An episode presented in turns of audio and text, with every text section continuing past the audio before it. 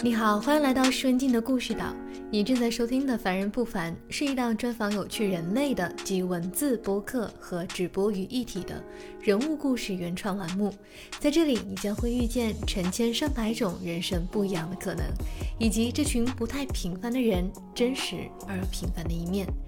一人故事即众人故事，希望通过他们的人生经历，能给你带去这样一份思考：只此一次的人生，能有哪些不一样的可能？这期是凡人部分专栏下的创始人故事系列，我来给大家讲述一个放弃了三百万年薪的银行高管职位，投身做内衣的创始人的故事。他为全中国的女性操心，操心她们有没有穿对内衣，有没有选对内衣。不计成本去开模，从七零 A 到九五 G，为的就是传播医道，让更多女性去收获内衣背后的那份价值，回归自信，回归自我，传出生命本该有的样子。我可能刚上班八个月的时候，我就在比赛的时候就在全省我就得了一个第一。这一段点钱的这种经经历吧，到我后来的一些工作里边，也是起到一些很好的一些作用。这个包括我之后的行长就讲到，你能把点钱点到全国第一，那你做任何事情的时候，你都会都会是没问题的。我当时在银行的时候，呃，我管的人除了行长，行长以下其他的都是归我管的。我下边有两千多的客户经理。那我那个时候就想到了，那我一定要下来，就给全所有的中国人去做适合所有人的这样的一个身材比例的这样一个合适的一个号码。从那个时候就有这个想法，以后就决定我下来一定要做这件事儿。那实际上这个胸罩它相当于是你自己身材的一个管理器，包括你穿对内衣以后，你自己的情绪啊，你自己的心情啊，包括你自己的自信啊，方方面面都是有好处的。让我们一起走进本期的嘉宾徐慧。徐慧今年五十九岁，已经退休二十四年了。从银行业的技术总教练到品牌内衣的开创者和医道传播的创始人，他的一辈子仿佛别人的好几辈子。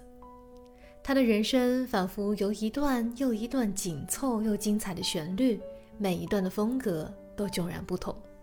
徐慧很早就参加了工作，初中一毕业，在家人的安排下入职了当地的一家银行，人生的旋律一下子就进入了高潮。那个时候就讲究大练兵嘛，然后就让你们去练功，去交点钱。那我可能去跟他们去练点钱的时候，我可能没有几天的时候，我就比别人要快很多很多。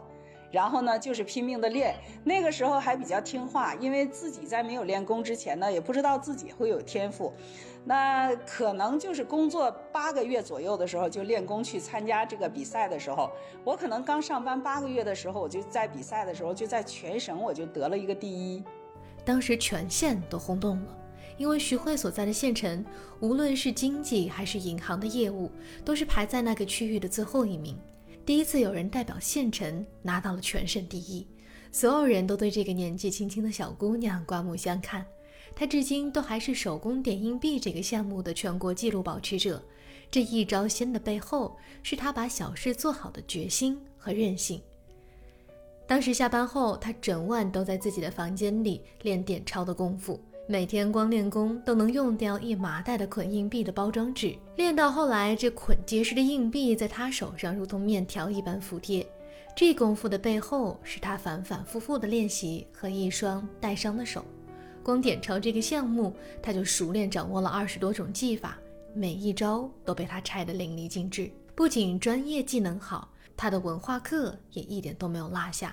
下班后，他还埋头自学了高中的课程，考上了金融学院，前身是银行学校。凡事总比人家快一点的徐慧，在入校学习时和同龄人拉开了巨大的差距。别人都还是初出茅庐，他却已经带着薪资进入了脱产学习的阶段。学习结束后，两年多没有练功夫的徐慧，又拿下了两个业务比赛的全省第一。二十出头就做上了企业的中层干部。徐慧之后的人生也从来没有停止过学习。从金融学院毕业后，他又去了党校上本科，后来又去了中科院深造 MBA，又在香港公开大学获得了 EMBA。徐慧就这样一路凭借着业务打擂台，一步步往上跃进。一个人拿冠军还不稀奇，最厉害的是当时许慧带领了一支业务团队拿下了轰动全省的好成绩。团队里十九个人，没有一位点错。团队取得成绩轰动的背后，是徐慧整整四年的努力和付出。他也升级成为了会计处处长。当时技术上的难点还能拆解，业务团队里还有比他年长二十多岁的老员工。带团队要服人，可不是这么一件容易的事儿。而徐慧却做到了。大道至简，徐慧的管理秘诀加起来就六个字：不卑不亢，公平。抱着公平的发心，他管理上的一个举动，曾改变了一位员工的命运。当时银行里的福利很不错，经常会发一些水果。团队里的老员工通常会把各大的水果瓜分了，剩下的歪瓜裂枣的都留给新的员工。徐慧做了一件事儿，他让人把水果分成了团队中相应人数的十九份。不同的是，这每一份里的水果都有大有小，老员工们可以先去挑。不过也比较不出哪一份更好一些，于是大家就慢慢习惯了这样的做法。很多年后，徐慧遇到了这个团队里年纪最小、曾经经常被欺负的那位员工，他的一番话让徐慧非常的意外。可能是这样的一件小事儿，就改变了他后来就是他的整个的性格。他我之前呢，可能大家都在欺负我，那我男孩子他比女孩子还腼腆。就是他的性格也不说话，但是后来呢，他就逐渐他自己就觉得，他说我又我善于表达了，而且我自己又学了很多很多的东西，然后呢，自己最后最后他也是一个很成才的一个人。往后的工作中，他做了非常多的拓展，在银行的新业务拓展中，是他拿下了银行收费、养老保险等业务。拿下只有两个字，背后的细节实则非常的迂回。记得有一次走访电视大楼，到了约定的时间，电梯出了故障，徐慧爬了十三层，按约定出现在了会务现场。他的工作场景还有很多凸显他品质的小细节，比如他业务用车的油费都是自己承担的，虽然有业务招待费签字的权利，但是他从来没有动用过。由于家庭的原因，他要再次往北迁移，带着全国技术总教练的身份来到了北京，每天。从早上五点多忙到晚上十一点，白天工作，下班后学习英语，周末进修 NBA。徐慧说自己像一只兔子一样，一直忙碌地奔跑着。生活中的徐慧对美和衣服有着自己独到的见解。作为九零年代就走出国门的一批人。徐慧把自己对世界的好奇都吸收到了穿衣上，她从来不会跟风或与人撞衫，总是穿着打扮的比一般人超前。没想到一次去意大利旅行的经历，让她人生下半场的赛道浮现了出来。她当时踏入了一家布置舒适的精品内衣店，进去之后发现各种款式琳琅满目。九零年代初，国内女士内衣的款式还相对单一，徐慧当时在店里的体验让她至今印象深刻。要就是包括你从肩呀到你所有的地方，我们胸的上垂度、下垂度要量三十接近三十个尺寸，包括你的腿呀，包括你的下垂度啊，包括你胸的下垂度啊等等这一些数据。店员量完之后，参照黄金比例，为许慧做出了一张符合她年龄和身材的参照表。根据这份参考来为她量身选配内衣，她记得当时选配的内衣号码非常的详细。当她换上这件内衣，从试衣间里望着镜子里的自己的那个场景，现在回想起来，她都能容光焕发。穿完这件衣服的时候，它就会让你看的你自己就真的是女人了。就是女人是应该大家都知道，我们该胖的地方、该翘的地方翘，就是真的那个凹凸有致的那种、那种、那种概念是在那个时候才能体会得到的。那你平时可能就是，我们只是一个普通的穿衣服而已。虽然是调整型内衣，但是由于基本完全贴合身形，上身的感觉特别舒服，再加上体态上的变化。他忽然发现了一个事实：自己从来不知道如何穿内衣，也不知道内衣穿的对不对。他脑子里出现了一个疯狂的想法，要把这样的内衣带回国内。那我就是当时就觉得哇，真的挺好的。那我就直接就找翻译了，就直接去跟老板谈，我要我要把他带到国内来。我当时试完以后，其实那个时候的想法，我是想的是什么呢？因为这么好的东西，这么好的一个呃一个，我觉得在国内也是肯定会有市场的，所以我是想把它带到国内。但是我那个时候的想法就是很简单，你比如说，我就是想要我自己爱穿嘛。那我其实这个我当时有跟你说过，就是我这个人就是为别人活的，一直以来我都是替别人着想的。我有的东西，我自己身边的一些亲戚朋友，我是让他们都会有的。所以我就是想，我去进到这样的一个东西，我让我自己的身边的亲戚朋友和熟悉的人去去改变。当时的想法就这么简单，是让这些人去改变的。就这样来回了好几轮，许慧拿下了这家内衣品牌的国内代理权，开了第一家店。当时的许慧其实还有工作在身，她每天像踩着风火轮一般上班、开店、学习，每一样都不落下。在开店的过程中，他突然发现了一个惊人的事实：进来试内衣的女士几乎都穿错了。他记得多位女士进来时满脸哀愁，苦恼自己的身材不够好，家庭关系陷入了僵局。但从试衣间出来后，仿佛焕然一新，整个人被重新打开了一样，获得了瞬间的自信。当时徐慧做的是成衣进口，渐渐的。他发现内衣的胸型和中国女性的身材多少还是有一些出入。在深入研究了两年之后，他越发觉得自己任重而道远，因为一件内衣不仅仅只是穿戴而已，对于女性的体型、肩颈都会产生深远的影响。更重要的关联是自信的程度。这时，徐慧的面前出现了三条路：提早申请退休，成为另一家银行营业部的老总，年薪三百万元。以及跳入冷水区投身内衣事业，他会做出什么样的选择呢？徐慧最终选择了一条更艰难的道路，一波三折申请提早退休，开始全身心的投入到内衣的事业，这一干就是二十四年。那我那个时候就想到了，那我一定要下来，就给全所有的中国人去做适合所有人的这样的一个身材比例的这样一个合适的一个号码。从那个时候就有这个想法，以后就决定我下来。一定要做这件事儿。他要做的这件事不仅不太挣钱，甚至还要贴钱，创建自己的品牌内衣。由于多年的工作和其他一些积累，许慧不缺第一桶金，再加上了有了退休金的保障，也造就了他投身内衣行业的独有的初心。所以就是我给自己，我给自己后边先留了一个留了一个路。那我就是从这一点上就看到，我去进到这个行业里边，我跟其他的这些传统的老板，他们是想赚钱的这个目的是不一样的。所以我就是想让真心的，就是想去给大家去做一件事儿。万事俱备，只欠东风。徐慧拿着两年积累的上百份顾客的数据，想去研发出适合中国女性骨骼的内衣。只是当时徐汇找遍大江南北都没能找到生产出相同质量及符合工艺的女性内衣工厂，那怎么办呢？还得找意大利原先的品牌外包。你没听错，海外的设计师团队和制作工艺，外加海外高昂的人工成本。都说要有壮士断臂、破釜沉舟的勇气。徐汇大步流星往前走的背后，是留有后路的计划。每个人的创业方式。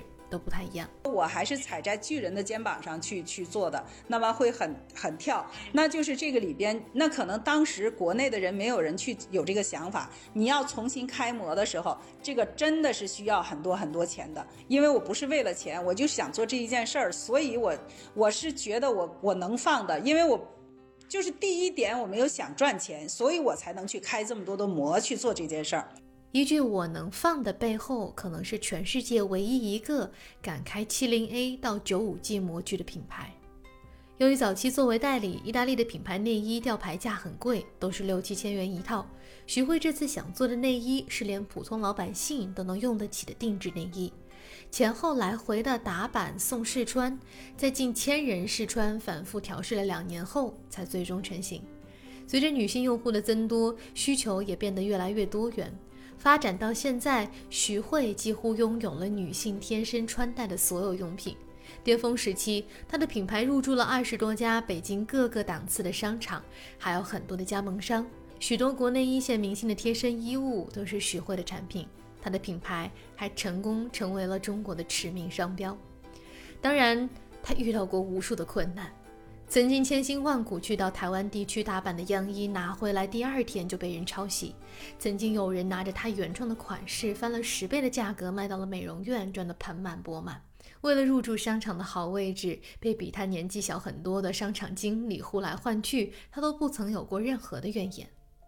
我当时在银行的时候，呃，我管的人除了行长，行长以下其他的都是归我管的。我下边有两千多的客户经理。那我到商场里边的时候，你知道这个八零后、九零后的这个小经理们对你呼喝呼喝喊这个的，你你你能受得了吗？但是我行，我没有问题，我就是你你你小的也好，你怎么的也好，没有问题。所以我这个就是身份的转换，我还是我还是能够能够去去就是能屈能伸的这样的吧。按理说就是其他人都在想。为什么你原来你你那么牛的，你到下边这些小孩儿你都你都你都能能怎么怎么样的，你就都服？我是因为你现在就是你在做的这件事儿，你是一定你是一定要能屈能伸的，所以类似这样的小事儿对我来说都不是事儿。文胸是近代才有的，从西方传入到中国后，算是一个划时代的产物。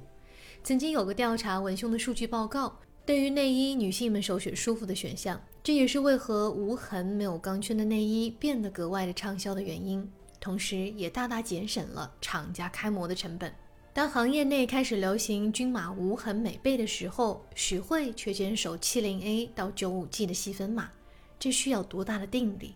他之前是穿的是美背的，美背的他已经没有没有胸了，就是平平的。然后他跟我讲，他说实际上我已经有很多年不穿文胸了。他说：“因为什么？因为这个呃瑜伽的这种美背非常舒服，跟没穿的感觉是一样的。他说我就长期去穿它，然后呢，我就基本上文胸不沾身。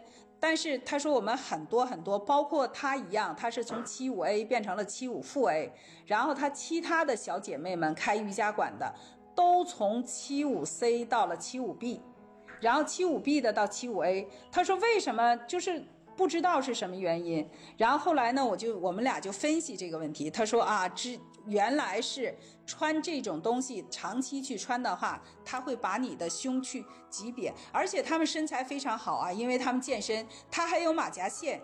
就是他所有的地方都很好，但是他只有胸会变得越来越小。那就是后来我们俩分析，我给他播完以后，他自己说，他说因为我穿了这样的美背的背心儿，我就穿其他的文胸，其他品牌的文胸，我就觉得不舒服。但是我说你穿一下我的，你你去试一下。他穿完以后，他说啊，这个没事儿，因为我也有钢圈。他说我穿上以后我就觉得很舒服，跟我穿的美背的这种感觉是差不多的。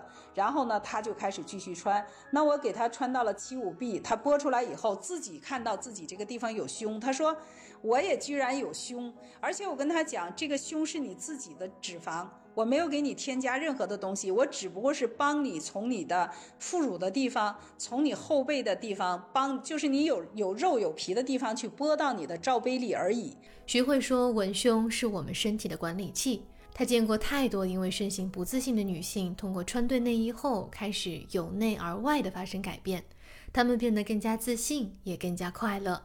你戴什么样的胸罩，你的身材就长成什么样，这是其中的一个，就是。把胸能变小的这样的一个问题，包括你穿对内衣以后，你自己的情绪呀，你自己的心情啊，包括你自己的自信呀，方方面面都是有好处的。疫情期间，他陆续关停了所有的线下店，他在线上找到了接下去的人生使命。虽然曾经做代理，把意大利的品牌做到过全球业绩的第二名的好成绩，但是他从来没有在公开的场合宣传过自己。他不喜欢抛头露面，也不习惯玩直播和录视频。但是为了教会更多女性穿对内衣和选对内衣，他放弃了小我，选择了尝试和再次归零，突破自己，如同之前的人生篇章。虽然已经退休了二十四年，徐慧一直奔走在行业的第一线。学习的脚步也从未停下，从线下的销售模式转到线上，他需要和自己的固有认知做斗争。年近六旬，都还依旧做项目拆解，直至深夜。年龄只是一个数字，徐慧下半场的人生才刚拉开序幕。他说：“选定了价值，就要用余生去兑现自己的承诺。他希望在不久的将来，可以集己和众人之力。”从生产工艺面料的角度去推动国内内衣生产的工艺和认知革命。古有茶道，以品赏茶的美感之道。徐慧佳去想做的事业是一片全新的疆域——医道。所谓医道，是一种以医为美的生活方式。通过线上传播科学的穿衣，帮助更多女性从内到外选对又能穿对适合自己的内衣和外衣。而这次不仅仅只有她奔走在一线，她会联合起各个城市的医道合伙人去播种，去收获内衣背后的那份价值，回归自信，回归自我，传出生命本该有的样子。文静的采访手记。徐慧是一名我很尊重的女性企业家，他的人生中有好几次从高位下来归零再出发的时刻，每一次他都可以把自己的姿态放得很低，凭借着自己的那股韧性，一路上真的克服了太多的困难。我和他进行了比较深入的对话，给我的感觉是他的思路如同激光一般，记忆力也是非常惊人的，感受到了动如脱兔的敏捷。有几个细节我印象格外深刻。在采访过程中，他提到了小时候的运动天赋，投篮特别准。我开玩笑问他，这个技能对日后的人生有没有帮助？出乎意料的是，他回答我，真的有。在整理库房的时候，他根本不需要走到固定的位置去摆货，他随手一投，位置就中了，省去了不少时间。他和我说，人生中的每一件事都要认真对待，因为处处是修行，每一段经验往后回看都是有意义的。他的人生观里一直受着家庭教育的影响，他相信吃亏是福，在许慧的脑海中，人生就是去付出的，所以这一路上他一直在替别人着想，也因此一路上遇见了很多的贵人，虽有颠簸，但旅途都算顺畅，这离不开他的极致利他。徐慧的人生进行到了第五乐章，至今为止都是篇篇精彩，段段都是高潮迭起，下一乐章。他又会演奏出什么样的人生曲子呢？让我们拭目以待。感谢你的收听。如果你对内衣和身形有任何困惑，可以通过徐慧的联系方式前去咨询。关于更多人生选择、创业心得和内衣科普相关的话题，我们将会在本周六，也就是六月二十九日，邀请徐慧老师做客故事岛的会客室。如果你想要了解更多幕后的故事和对嘉宾提问，你可以通过关注微信视频号“施文静的故事岛”来和嘉宾和文静做一个面对面的交流。想要查看完整版的图文，可以微信搜索公众号“史文静的故事岛”。感谢你的收听，文静在巴黎向大家问好，我们下期节目再会。